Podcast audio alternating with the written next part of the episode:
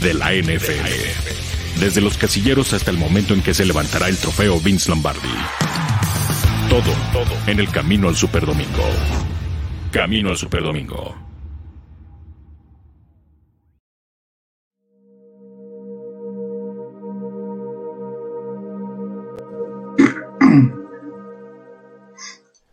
Hoy estamos recibiendo en el Centro Quiropráctico México Condesa a un paciente de 34 años que presenta un dolor en la espalda baja y en la cadera del, del lado derecho.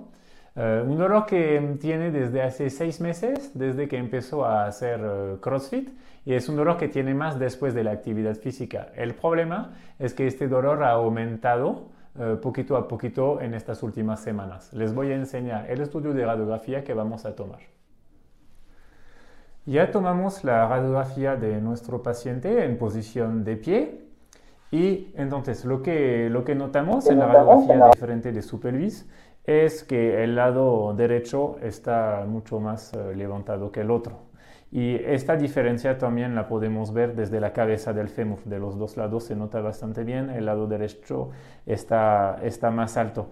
En este caso, pues ya habíamos medido las piernas del paciente. Entonces, hay un acortamiento anatómico que ya está identificado y eso está perjudicando a la, a la postura de su pelvis. Las molestias que, que trae ya desde hace varias semanas se pueden um, aliviar con las terapias con, uh, con, nosotros y va a poder regresar a la actividad física.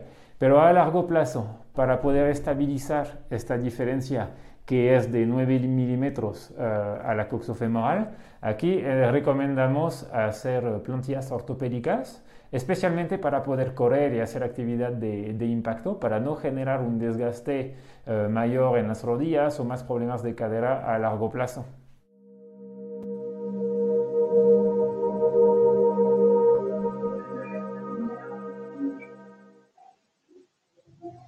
Hola amigos, ¿cómo están? Muy buenas tardes. Hoy tenemos un programa que para un servidor va a ser de mucho impacto. Eran mis ídolos, eran los jugadores a los que yo iba a ver, a los que estaba y seguía cuando estaban ahí, y sobre todo alguien que usó el número 35, y por eso su servidor también fue el número 35. Pero vamos a presentarlos y vamos a poner a todos de una vez porque no puedo esperar a que los vean ustedes.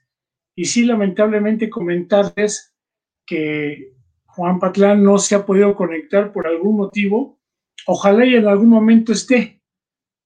Pero este número 35, como les comentaba, es el doctor Carlos Bustillos, quien fuera seleccionado nacional, jugador de Águilas Blancas, ideal, hace todo lo que el coach Pichardo, y que le digo coach, Gracias. él estaba coach cuando yo era jugador, y luego también compartimos ahí el ser entrenadores, y Arturo Suárez, quien tengo la fortuna de conocerlo, poco platicamos, pero grandes, grandes jugadores y águilas blancas. Y si ya les platicara que ya antes de entrar ya estábamos comentando ciertas cosas de cuando le cobré el estacionamiento al doctor Carlos Bustillos, cuando yo, yo trabajaba en un estacionamiento enfrente de un hospital donde él estaba haciendo su residencia y yo era la persona que les daba entrada a los autos y les cobraba la salida. Ahí nos conocimos, bueno, yo ya lo conocía, yo ya sabía de él, pero Carlos, ya dejemos ese episodio, dinos, además No, de que tú debes ser... No, todavía, todavía tenemos memoria. Vaya, ¿cuándo y por qué empezaste a jugar fútbol americano? Pues eh, fue muy sencillo porque yo vivía ahí en el casco de Santo Tomás, enfrente de donde era el campo de entrenamiento de- del Politécnico Guinda en esos, en esos años de los, de los finales de los 50 y principios de los 60, era el campo de entrenamiento del Politécnico Guinda.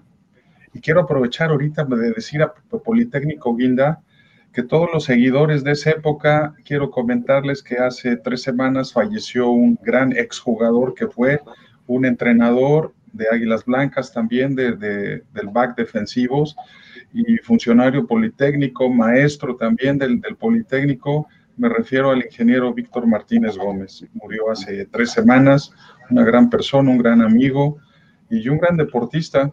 Aproveché el momento para decir esto, muchas gracias.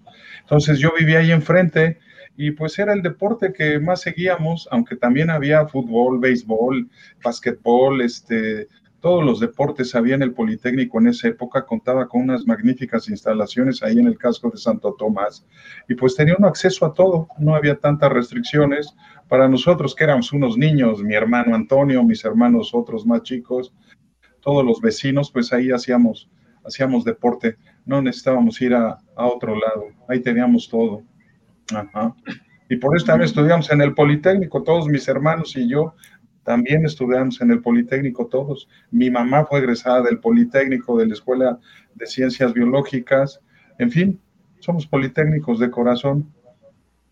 Ahora sí, como dicen, de convicción y no por circunstancia. Oye, Toño. Toño, mi hermano, Toño, mi hermano es este, bueno, es ingeniero, ingeniero en electrónica, está actualmente ya jubilado, retirado en, él vive allá por los rumbos de, Querétaro. Ahí anda ahorita, este, pues tranquilo, ahorita anda de vacaciones,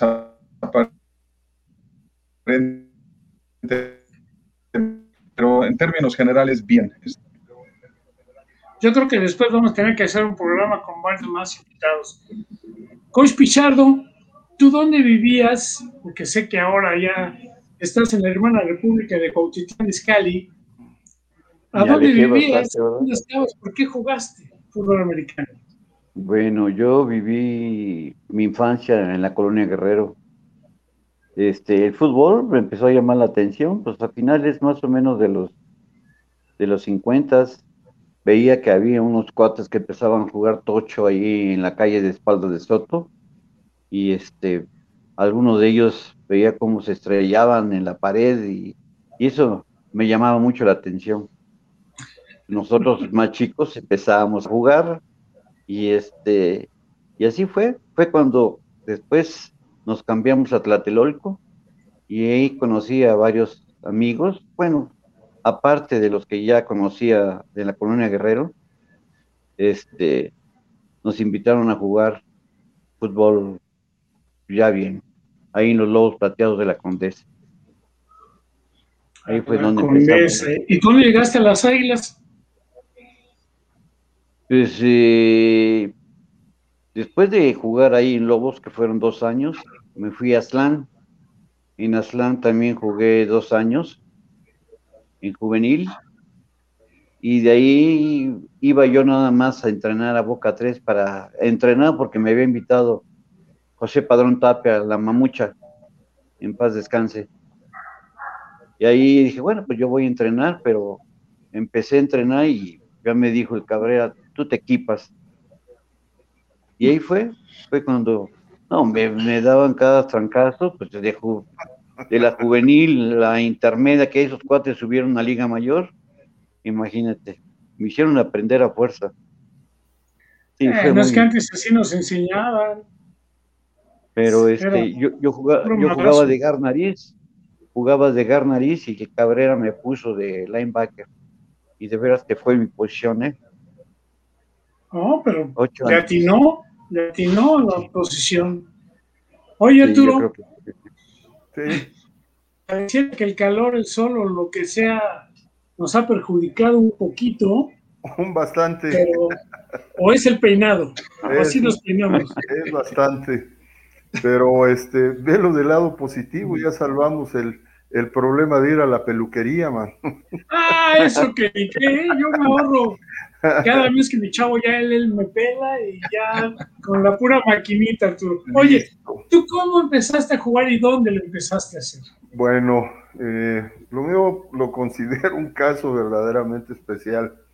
Estaba yo en, la vocacional, en el segundo año de la vocacional, y un amigo, un compañero del, de, de ahí del salón, fue a ver si podía jugar fútbol americano con los Cheyennes de la vocacional 2. ¿Sí? Y este regresó al otro día y le pregunté, ¿cómo te fue? Dice, pues muy mal.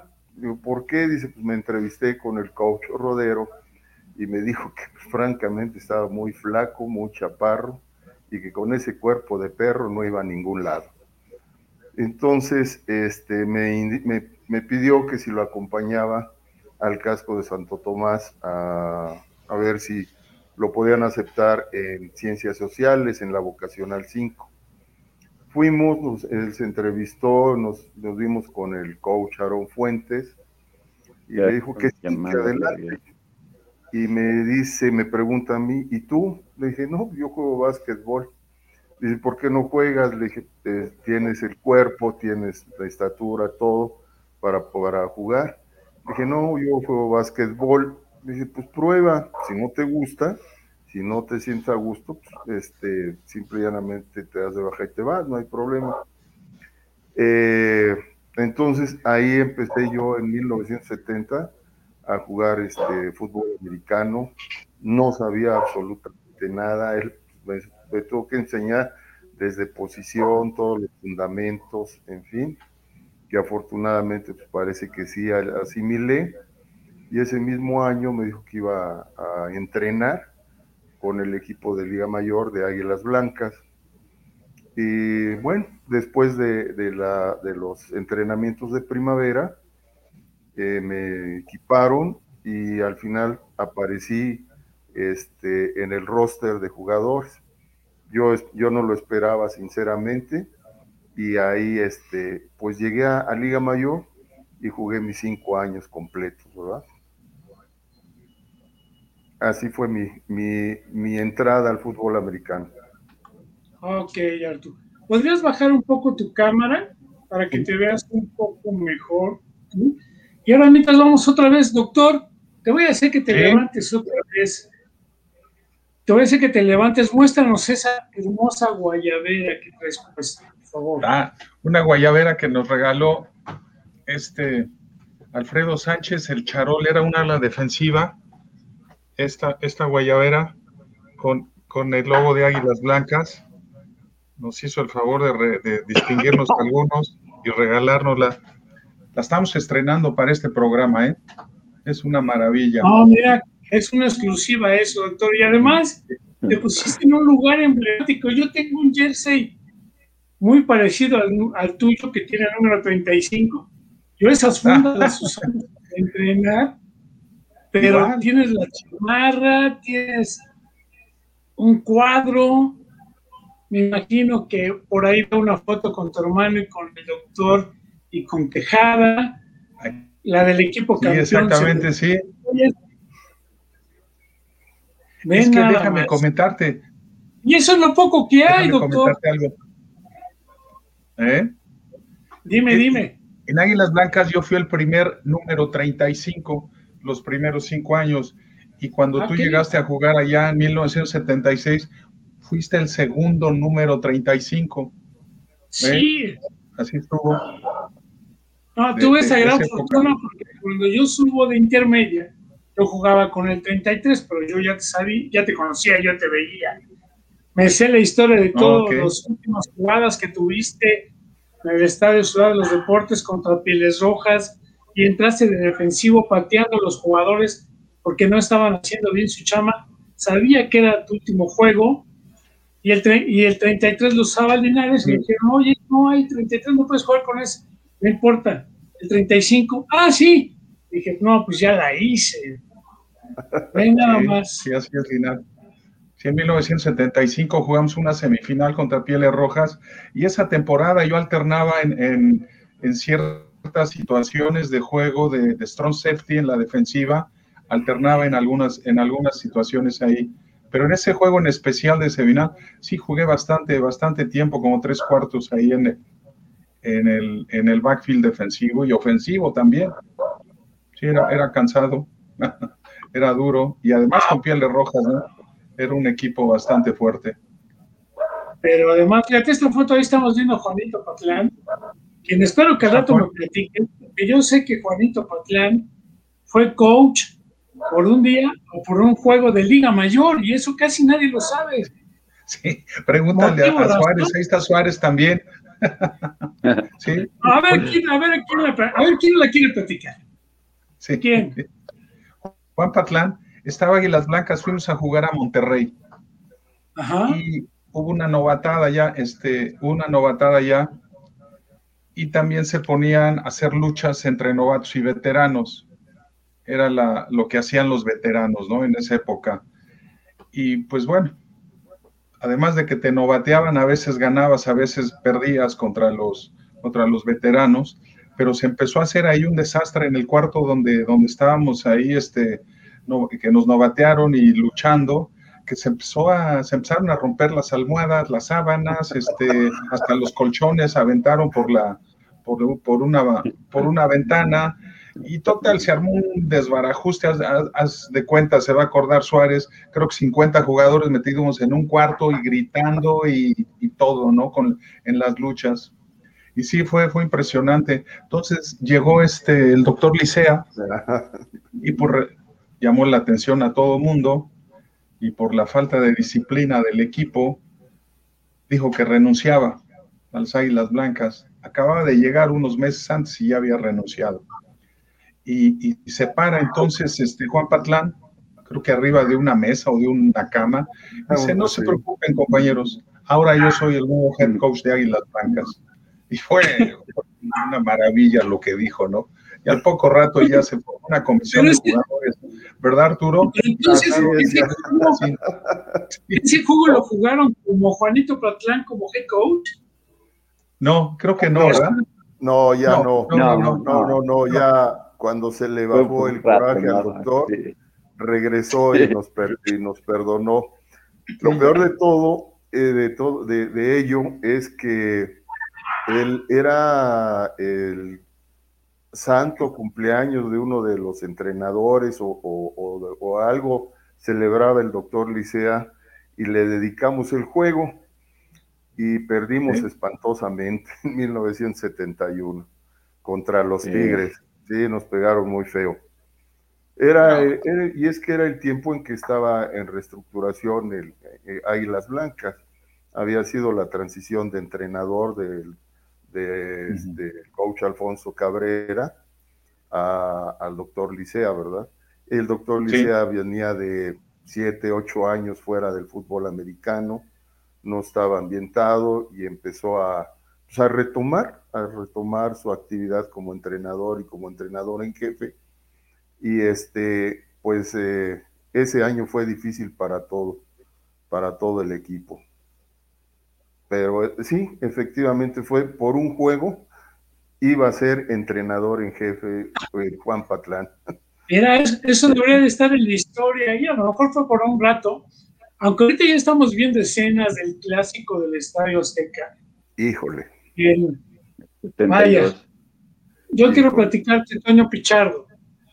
Yo sé que sabemos que al estar en el juego se olvida uno de todo y se mete al juego, al partido pero la llegada, la entrada, la emoción, las tribunas, el Huelum, el Goya, con tanto público, creo que ha sido la ocasión cuando más público había, porque no estaba acondicionado como era con la NFL, y creo que fueron más de 110 mil espectadores. ¿Cuál fue la emoción? Fueron 120 mil. 120 mil es el récord. ¿Eh? Asistencia en el Estadio Azteca y sobre todo siendo un evento meramente estudiantil amateur, ¿verdad? Entonces, eh, de ahí se comprobó la gran convocatoria que tiene el, clásico poliuniversidad como un, como un espectáculo amateur. Sí, ese yo les he dicho que aunque lo jugáramos en Maracaná se llenaba con un clásico poliuniversidad. Pero ¿quién me pudiera expresar cuál fue su sentimiento en esos momentos? ¿Qué sentían, carajo? No, yo, yo los, los vuelos me, llenaban de entusiasmo y, salir a, pues, a darles bien a los Pumas. La verdad que sí, fue una motivación muy bonita. Yo me acuerdo de esos partidos que, que también este, pues vimos cómo nos conjuntamos todos como selección de poli. La verdad fueron muy buenos, porque el equipo Puma era muy difícil, ¿eh? La gente estaba muy grande. Yo los veía grandes. Pero de verdad que... En ese juego. Pero no va a volver a ver en la historia, perdón, doctor, no va a volver a ver en la historia un juego como ese, ¿eh? porque no hay un escenario donde podamos meter a tanto público como en esa ocasión, doctor. ¿Sí? Sí, fue un, lleno impresionante y además mucha gente, y, yo tenía conocidos que se quedaron afuera del estadio, mucha gente no pudo entrar, ya cerraron las puertas porque estaba saturado el estadio. Pero para en especial a esta Suárez, el Otoño Alonso Pichard, un servidor, era, era algo muy motivante porque veníamos de, unos equipos de vocacional 3, de vocacional 5, que no habíamos tenido oportunidad de, poder ser eh, campeones en intermedia, porque la universidad tenía unos equipos muy fuertes en liga intermedia, leyes, ingeniería, ciencias químicas.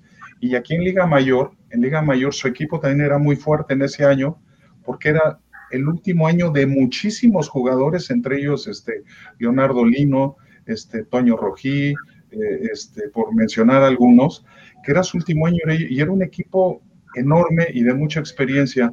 La mayoría de nosotros en, la selección poli veníamos de, segundo y de tercer año, casi no teníamos veteranos de, de cinco años, y fue un equipo de nosotros eh, de menor peso, en relación a los Pumas de menor experiencia, por eso también fue más, más gratificante para nosotros poder enfrentarnos a jugadores que a lo mejor no jugamos con ellos en intermedia, pero sí en Liga Mayor, y tuvimos oportunidad, bueno, de, de ganar ese juego, fue algo espectacular, o sea, todo el mundo pues respondió, ¿no? La, la, línea ofensiva, el backfield defensivo, el backfield ofensivo, todo el mundo jugó a lo mejor que podía, ¿no? y, siendo un equipo mucho más joven que en esa ocasión de los Pumas universitarios. mucha, mucha emoción. Si acuérdense, acuérdense que no podíamos salir del estadio porque eh, ya que había terminado el juego, nos tenían encerrados en los, en los vestidores ahí abajo, porque eh, estaban los Pumas, no nos dejaban salir. dejaban salir ya habían más y no nos dejaban salir, no sé hasta qué hora salimos, pero sí, sí, fue, fue, es indescriptible toda esa emoción y esa experiencia y lo bonito de todo eso, ¿no? Y además... Un juego maravilloso, eh, espero que también lo compartan mis compañeros, eh, toda esa emoción que, que, tuvimos al ganar ese clásico, ¿no? Así como para, pues todo el Politécnico, fue magnífico, muy bonito. Además de... Digo, nosotros que estábamos en la tribuna llenos de emoción, ustedes pisando el campo, indescriptible. ¿Qué decías, Toño? Este, mira, eh, además fue un juego de, mucho nivel técnico, de alto nivel técnico. Eh, por ejemplo, los universitarios tenían los mejores linebackers de la nación, los tres mejores linebackers de la nación. Eh, Roberto Brambila, Lebrando González y Carlos Gómez Maqueo y del lado del Politécnico pues, era toda la línea ofensiva que al final del año eh, fue eh, votada como eh, la, para el equipo ideal de la selección nacional de ese año. Los cinco de, de, Águilas Blancas este, tuvimos la oportunidad de conformar el equipo ideal. Entonces fue un, un juego de bastante buen nivel no, pues ahorita que dijiste los mejores linebackers de la nación, ya Toño Pichardo te quiere dar unos golpes por ahí, ¿eh? No, bueno. digamos que, Antonio, ese, ese, se cosía aparte. Ese era muy aparte. No, Antonio era de, pues también de los, de los mejores linebackers de la nación, ¿no? Pero me refiero a los de universidad, que eran los tres. Fíjate que yo me acuerdo mucho, cuando me, acuerdo cuando participé en un equipo de la Colonia Guerrero, que eran los Shoris. Ese equipo se hizo a honor de Humberto Araizaga. Él murió en una avalancha en 1956. Entonces sus amigos de la Colonia Guerrero formaron ese equipo que se llamaba los Choris. Entonces cuando llegaron a Tlatelolco, que fue en 1966-67, yo jugué ahí y casi la mayor parte de los jugadores pues, eran de los verdes, realmente, y este, y siempre me decían, al primer hombre que te encuentres, tíralo, dale. Mis coaches fueron este, Víctor Manuel Cervantes, el, ¿cómo se llamaba? Antonio Bradley, también Alfredo Rojo, La Torta Telles, eh, había un coach que se llamaba Noche, que también era muy, muy bueno. Entonces, este, yo, pues, yo creo que me iba a ir ahí al H. Por cierto, también acaba de fallecer un señor que se llama Mario Barrera, que era este el aguador de utilero de Piles Rojas, y él me presentó con el señor Manuel Rodero. Eso fue en juvenil. ¿quién estaba qué? ¿Mandé? ¿Quién estaba más alto, tú o él? ¿De Rodero? No, ahí nos damos un quien vive.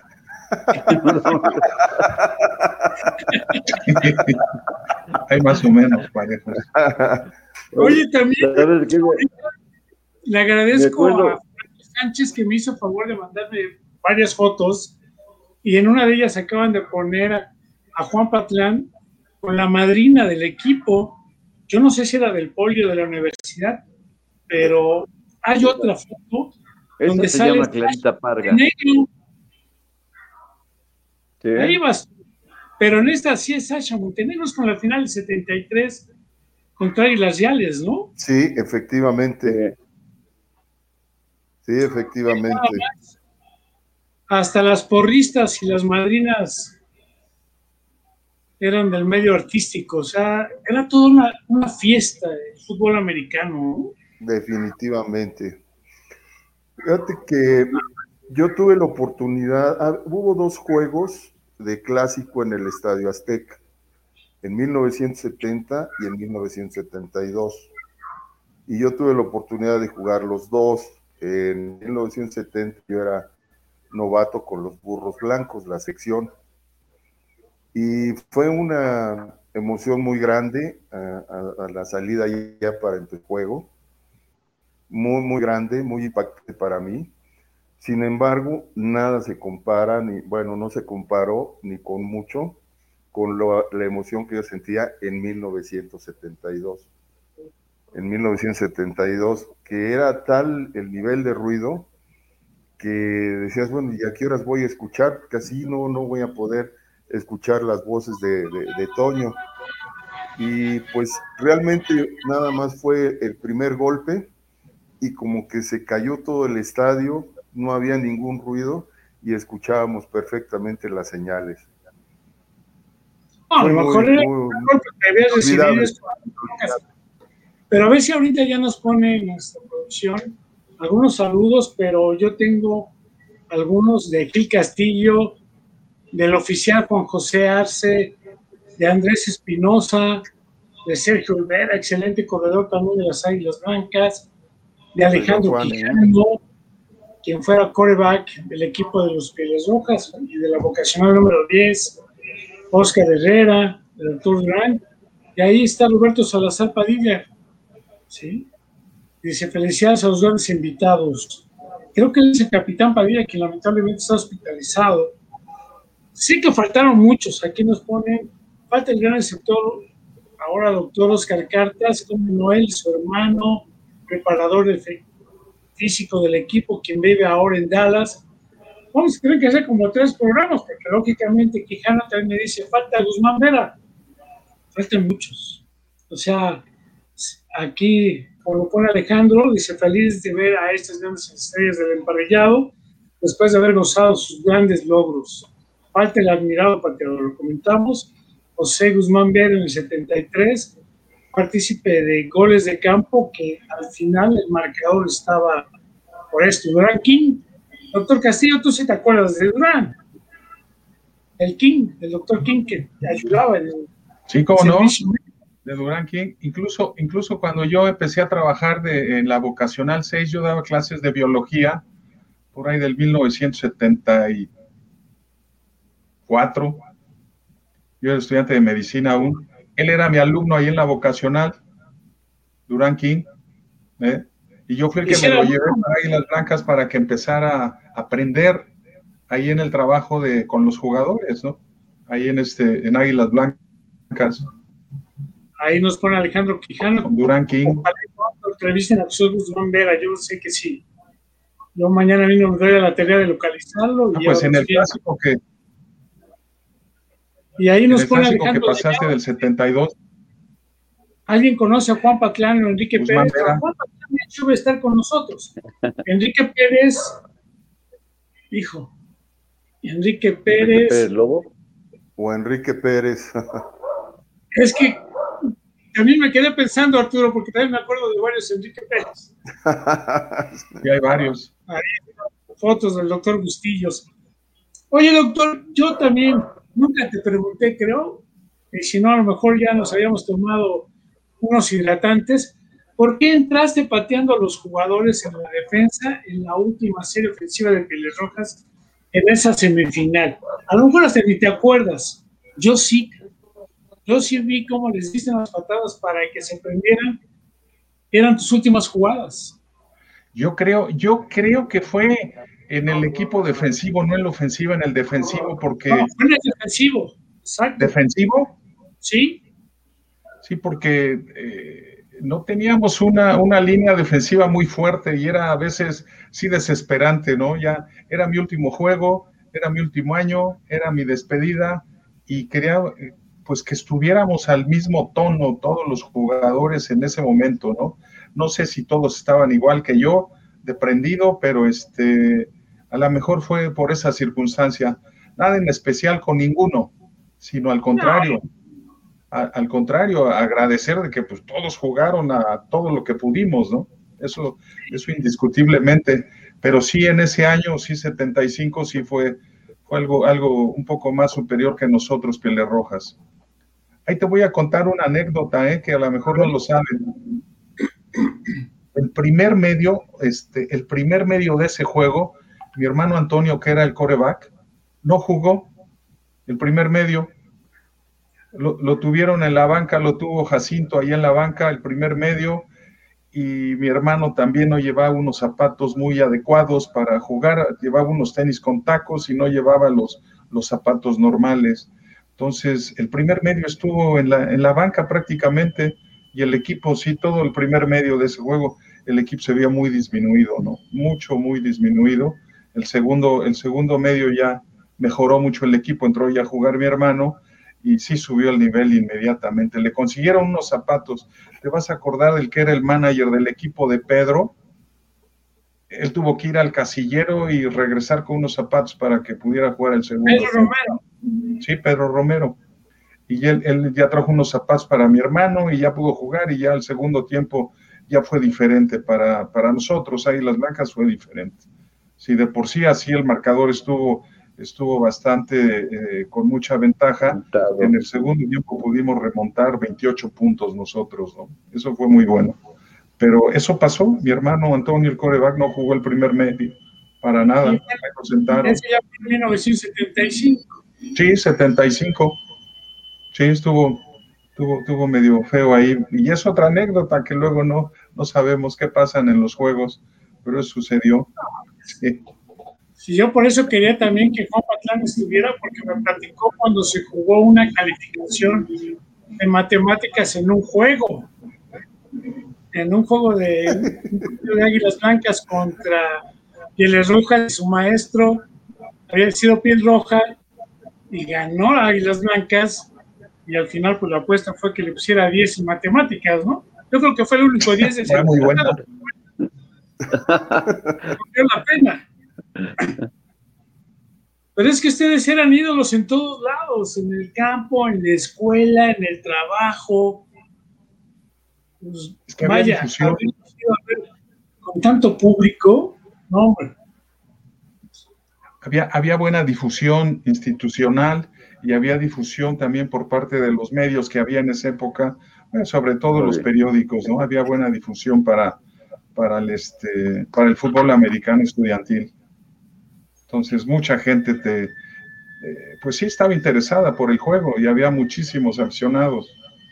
Eso era muy agradable porque te conocían en la escuela, como dices, en el trabajo, te conocían en tu colonia, te conocían por todos lados. Eso era, e, eso era muy bueno, muy bonito. Sí, es que vuelvo a comentar, si hace dos años se juega en la ciudad, de, ciudad universitaria y metes 40 mil, lo juegas en Ciudad de los Deportes y metes 40 mil porque es el cupo, en el Estadio Azteca fueron tres veces el público. O sea, discúlpenme, yo sigo impresionado. O sea, es 1972, ya 50, 49 años, y es algo que no lo puedo borrar de la memoria. Ya me los imagino ustedes platicando con sus hijos o con sus nietos. ¿Ya son abuelos o qué? Sí, ya, claro. Yo ya también, sí. También yo. También, sí. sí, No, yo acá mis hijos todavía no quieren. Ah, aún pequeños, pero ya, ya, ya tengo nietos. Ah, qué padre. ¿Y si los llevan a ver fútbol americano? Mm, en, todavía no, no lo entienden bien. Mi nieto, el más grande, tiene cinco años, va a cumplir cinco años, pero este ya está próximo a que, a que vayamos a ver algunos juegos aunque ya también por la televisión le gusta el equipo de los colores, que son los acereros, este, los piratas, los piratas del oh. parche, que son este, Oakland, ¿verdad? Y los piratas de la bandera, que son los, los bucaneros de Tampa Bay, así los clasifica él. Yo tengo un nieto de, 14 años. Entonces, Pichardo, ¿cuál era el jugador contrario que decías, ay, güey, este, si encontrármelo de frente, sí me simbra el cerebro? Eh, déjame, perdone que interrumpa esta pregunta, pero creo que a ninguno le, le, le, pensaba mucho este Antonio. Había un tipo en el Tecnológico de Monterrey, de, era, eh, no, no era James McFall, era el, el fullback, Crosby. ¿Mandé? Era Crosby, el, fullback.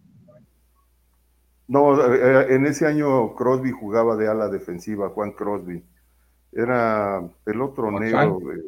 ¿Mandé? James McFall. No, James McFall, ajá.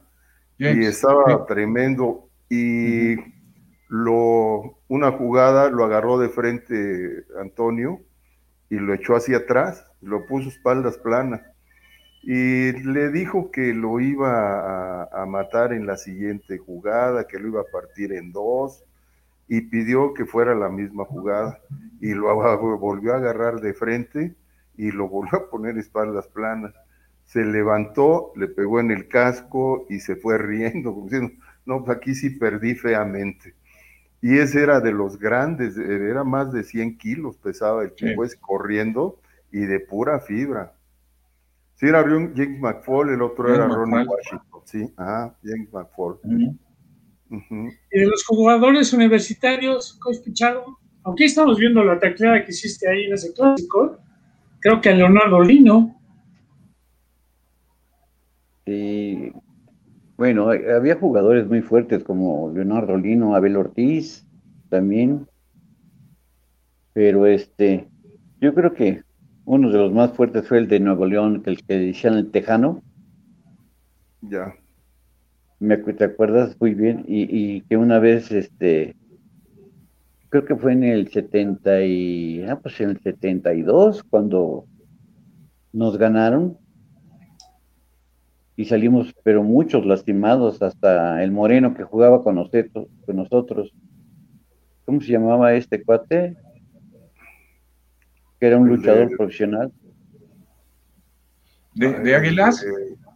Sí, de nosotros, el, comía doble, Billy, Bill, Billy Morton. Billy Morton. Sí, Billy, Ese cuate salió lastimado también. Salieron varios lastimados, sí, hasta Toño creo que también salió lastimado. Sí, me acuerdo que ese partido sí fue de. Eran eh, eh, los equipos de Nuevo León, eran muy fuertes, demasiado fuertes. Y sí, cuando uno, iba a jugar sobre todo para allá, sí llegábamos muy golpeados. Eran muy grandes y muy fuertes. Y nos trataban mal, ¿eh? Porque... Oye, Toño, ¿y tú de linebackers contrarios que te acuerdes que dijeran eran buenos tiros? ¿Yo? Bueno, con este, de los que supuestamente eran los mejores, ¿no? Y Lebrano González, Bramvilas, y Bramvilas siempre reconocido. Había otro cuate también que se llama Alejandro Pérez Inclán, el 5. Ese cuate empezamos a jugar juntos en Lobos Plateados, igual que el Pellejos, el Alfonso Martínez Manifacio. Ellos jugamos en el equipo de Lobos. Y me acuerdo que el equipo con el que nos enfrentamos era con Friends Condesa, que también muchos de ellos tuvieron a Cóndores. No me acuerdo, Morlote creo que se llamaba un fuerte, estuvo en Guerreros, pero hay muchos jugadores muy buenos, muy buenos. ¿Y tú, Carlos, jugadores contrarios? Fíjate que yo, yo sí, este, yo siempre sentía el, el golpeo muy fuerte con dos equipos en especial. Uno con el TEC de Monterrey y con los Pieles Rojas. Eran los equipos más, más golpeadores y tú lo sentías, ¿no? A pesar de que estabas bien preparado, tenías buen peso, todo, sentías el golpeo. Eran, eran, eran jugadores que sabían golpear y además también de muy buen tonelaje y, eran encuentros muy duros, ¿eh? Con, con ellos. Entonces, yo son los que más sentí más, más fuertes. Incluso que algunos allá, cuando jugamos en Estados Unidos, mucho más fuertes el tacleo de estos que allá en Estados Unidos, en Carolina del Sur o Carolina del Norte. El tacleo, el golpeo mucho más fuerte con el TEC de Monterrey y con Pieles Rojas en esa época. Sí, eran muy fuertes. Los Pumas no, eran, eran más técnicos los jugadores universitarios. Ok, y oye Arturo, la verdad es que también esos triunfos allá con las Carolinas, voy a decir algo que también me comentó Juanito Patlanes. No, Antonio, les ganamos allá y les ganamos en todo. Pues como en todo, pues, los marcadores dicen que sí ganó las Águilas Blancas. Dice, no, pero después del segundo juego hubo una fiesta y hasta con las novias les ganamos. Eso me dijo Juanito Patlanes. Pues a alguien, le tocaron dos porque yo no me acuerdo.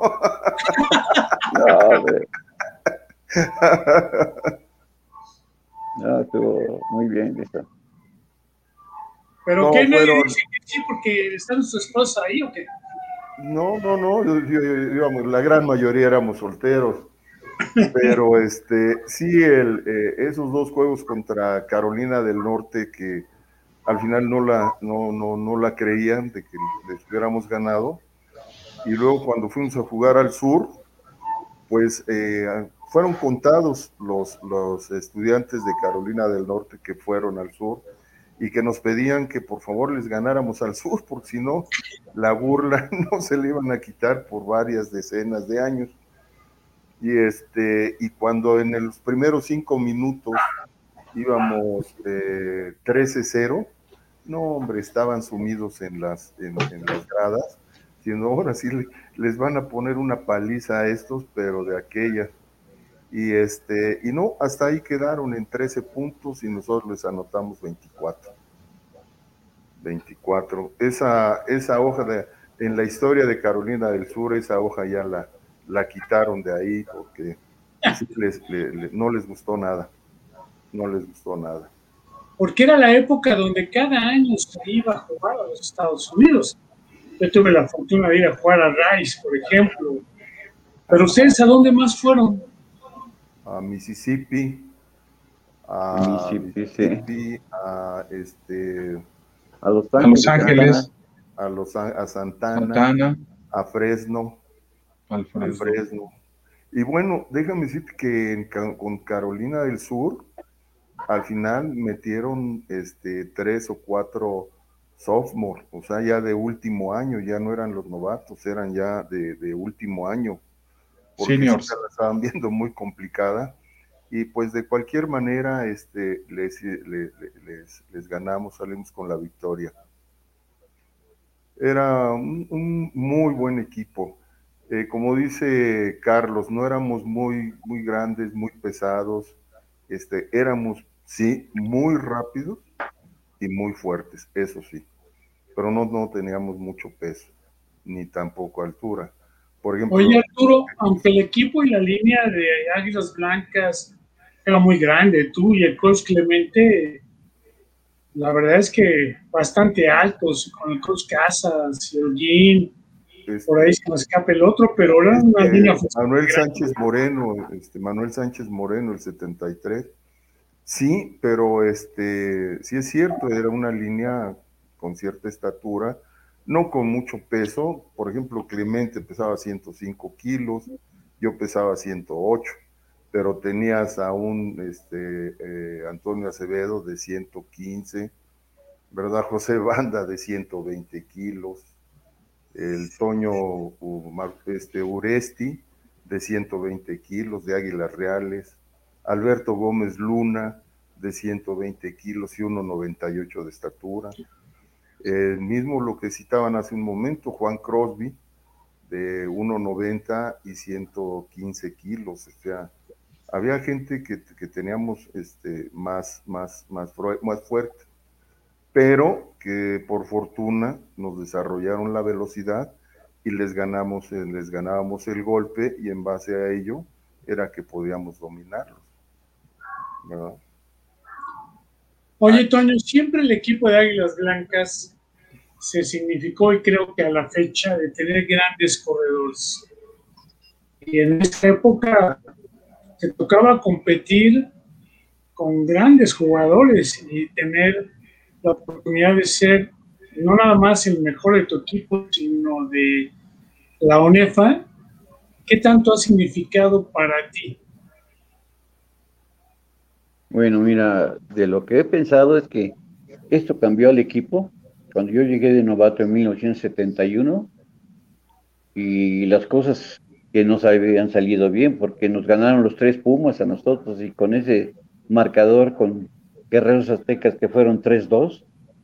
Un penalti Me acuerdo muy bien. Sí, bueno, los tres Pumas nos ganaron y Chapingo le ganó a los tres Pumas y nosotros le ganamos a Chapingo. Entonces, ahí empezaba a verse que traíamos una buena defensa. Pero me acuerdo que ya en el siguiente año empezamos a trabajar lo que es el acondicionamiento. Recuerdo que que a toda la línea nos pusieron a, luchar.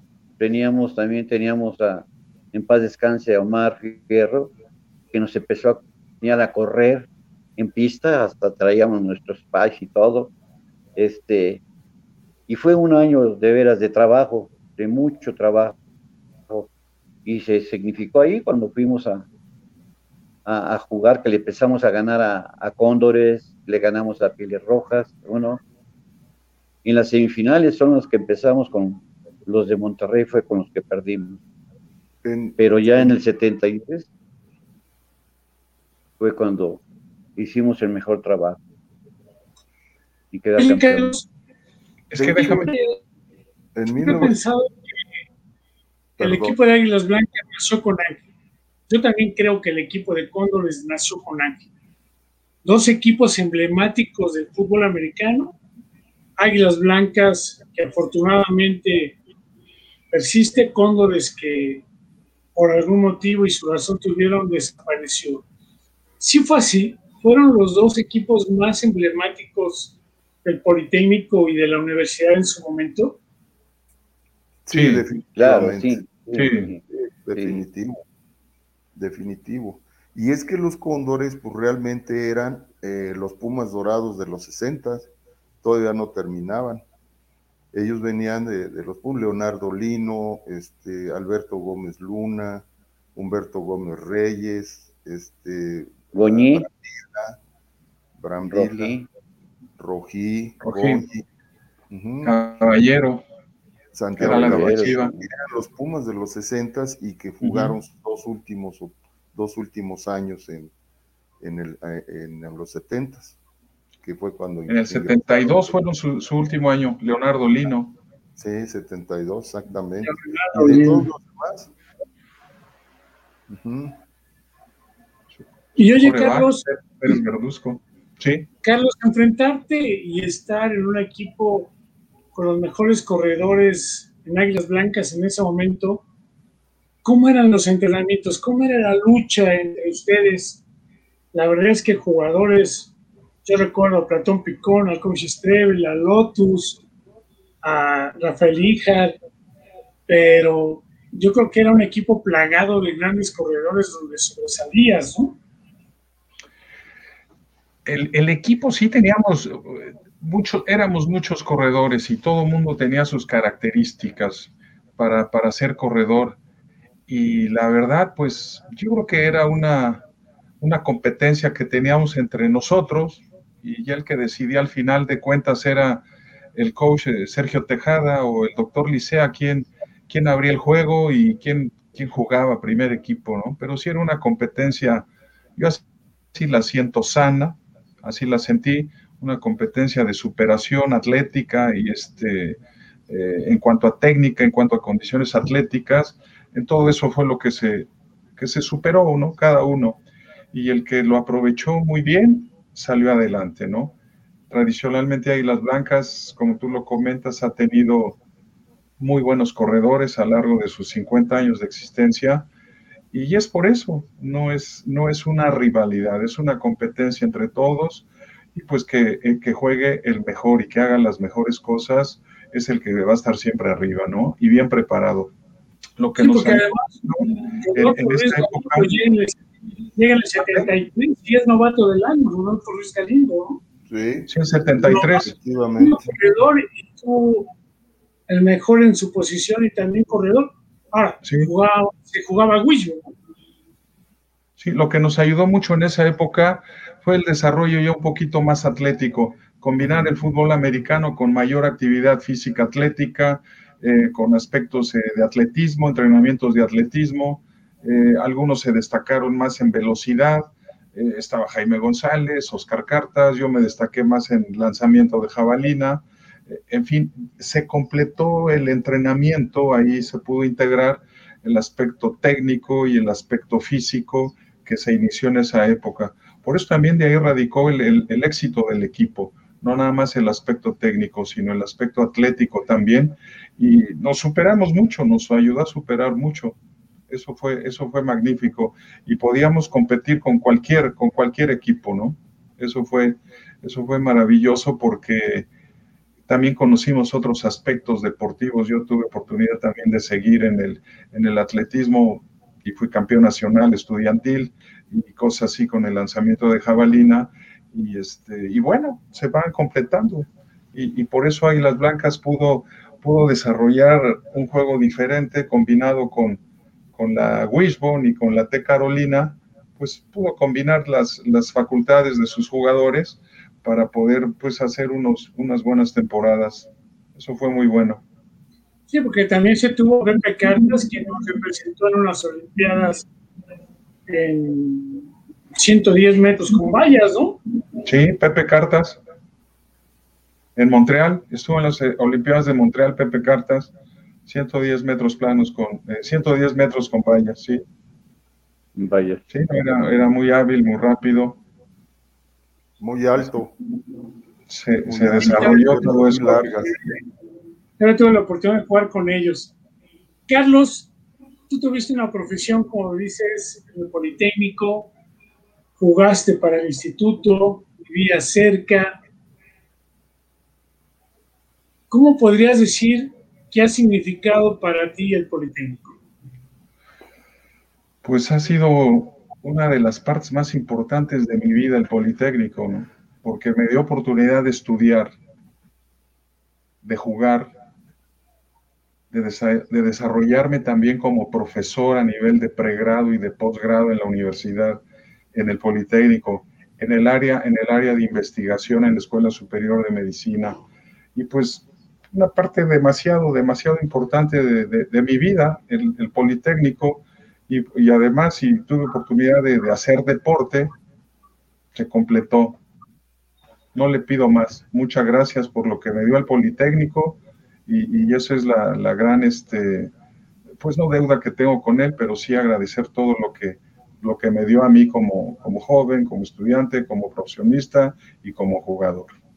Sí, muchísimas gracias al Politécnico. Tú, Arturo, ¿qué le dirías al Instituto Politécnico Nacional? Eh, bueno, eh, en primer lugar que me dio la oportunidad de también de ser un profesionista y, que además me enseñó a ser un profesional, ¿verdad? Yo soy egresado de la eh, de UPIXA como ingeniero industrial, la primera generación de ingenieros industriales del Politécnico. Adicionalmente, me dio la gran oportunidad que, que no todos la tienen, que definitivamente no todos la tienen, de practicar esta disciplina tan completa como es el fútbol americano, en la cual, eh, como decían algunos amigos, que era un deporte para brutos, pero que definitivamente solo los inteligentes podemos jugar, porque no es nada más un golpeo, es estar pensando todo el tiempo, entrenando, jugando, eh, es siempre estar pensando y, que además de mi eh, formación académica y el fútbol americano, pues me dieron también la oportunidad de integrarme y hacerme una, una mejor persona en todos aspectos, en todos aspectos. Ahí en el fútbol americano aprendes muchos valores, muchos y, grandes valores. Hacer este, lo que te enseña a ser honesto, lo que es jugar fuerte a todo, pero dentro de las reglas, de, lo permitido. te enseña a ser este, valiente también, ¿verdad? Y te enseña a ser eh, humilde en la victoria, ¿verdad? Y ser muy ecuánime en la derrota. Y además que eh, te crea lo que es jugar en equipo, el compañerismo y el vínculo de amistad tan grande que después se, crea una vez que has terminado de jugar. Tienes amigos de, de, hace muchísimos años y que el vínculo de amistad es muy sólido, es muy sólido. A la fecha nos reunimos una vez al año y son unas divertidas enormes definitivamente de ver a todos ellos y más cuando todos llegamos en, buen estado, buena situación y todo, es este, increíblemente satisfactorio todo ello. Toño Pichardo, ¿qué le dirías a alguien que quiere empezar a jugar fútbol americano y que a lo mejor en su casa no lo dejan? O a lo mejor les pareciera un deporte de brutos, como dicen, o muy golpeadores. No es así como decían nuestros coaches, ¿eh? Como la cantina no, me decía. No, no tanto, no, pero ahora con las reglas. ¿Qué les diría el coach? Porque también tuviste esa gran oportunidad de ser coach a los chavos que están empezando a jugar americano. Bueno, este, el fútbol americano siempre ha sido rudo, la verdad no esperen que van a jugar canicas, sino la cuestión es de prepararse. La verdad, hay gente que anteriormente pensaban que los jugadores de fútbol americano eran de choque. No, no es así. Es, es como cualquier otro deporte, pero con una disciplina un poco más fuerte. ¿Verdad? Uno a veces se sacrifica de ir a reuniones, fiestas X, o de fumar o de tomar, por ir a los entrenamientos. Y la verdad es que esto les va a ayudar en los tiempos posteriores a tener una mejor salud y también ser mejores personas. Yo he comprobado que he entrenado chicos y grandes y ahora los veo, a los chicos los veo grandes y, y pues muchas veces un saludo, una felicitación, de veras que nos hace sentir muy bien. Yo a los chicos que empiezan a entrenar fútbol americano, pues primero ahí tienen que aprender primero. La verdad que las horas, las, las reglas están tan, tan bien que no permiten que se lesione la gente. Claro que si va una gente que no hace ejercicio y que quiere empezar a, a golpear, pues va a ser, se le va a hacer un poco más difícil. Yo recomiendo, le recomiendo a la juventud que juegue en este deporte porque nos hace ser mejores personas. Tenemos muchos amigos, que es lo que nos da este deporte también, y muchas satisfacciones. ¿Sí? Eh, fíjate que en, el, en la celebración del, del eh, quincuagésimo aniversario de Águilas Blancas, este, hubo un testimonio, el cual es el sentir generalizado de los eh, jugadores en activo y los exjugadores de Águilas Blancas, y que dice así, en la Ciudad de México, el equipo de fútbol americano Águilas Blancas, con motivo de su 50 aniversario, manifiestan su gratitud al Instituto Politécnico Nacional y al pueblo de México que les brindaron la oportunidad de participar como deportistas y principalmente cumplir con el propósito del deber ser académico y profesional, apegados a nuestro lema, la, la técnica al servicio de la patria. Ciudad de México, 23 de noviembre de 2019. Y esto es lo que nosotros, todos los jugadores y exjugadores, definitivamente tenemos ese agradecimiento para con el instituto y definitivamente al pueblo de México. Mira, sí recuerdo ese documento, 50 años y ahora ya próximo a cumplir 50 del primer campeonato de las Águilas Blancas. Correcto. Yo les dije que se nos iba a ir rápido esta hora, ¿eh? Y, así fue. ¿Cómo? ¿Qué quieres decir? Apenas empezamos a agarrar ritmo. ¿A poco, ya nos vamos? Carlos, ¿qué les quieres decir a todos nuestros amigos de fútbol americano? Bueno, ¿qué le quieres decir? ¿Qué quieres comentar para que cada uno de ustedes tenga la palabra una vez más? Yo quiero, yo quiero comentar al respecto de esto que sí, el fútbol americano fue una actividad deportiva muy importante en, mi vida, como formación, como estudiante, como deportista, y pues tuve la fortuna de participar en un, en un gran equipo, que fui parte y soy parte de la historia de este equipo, eh, como sea.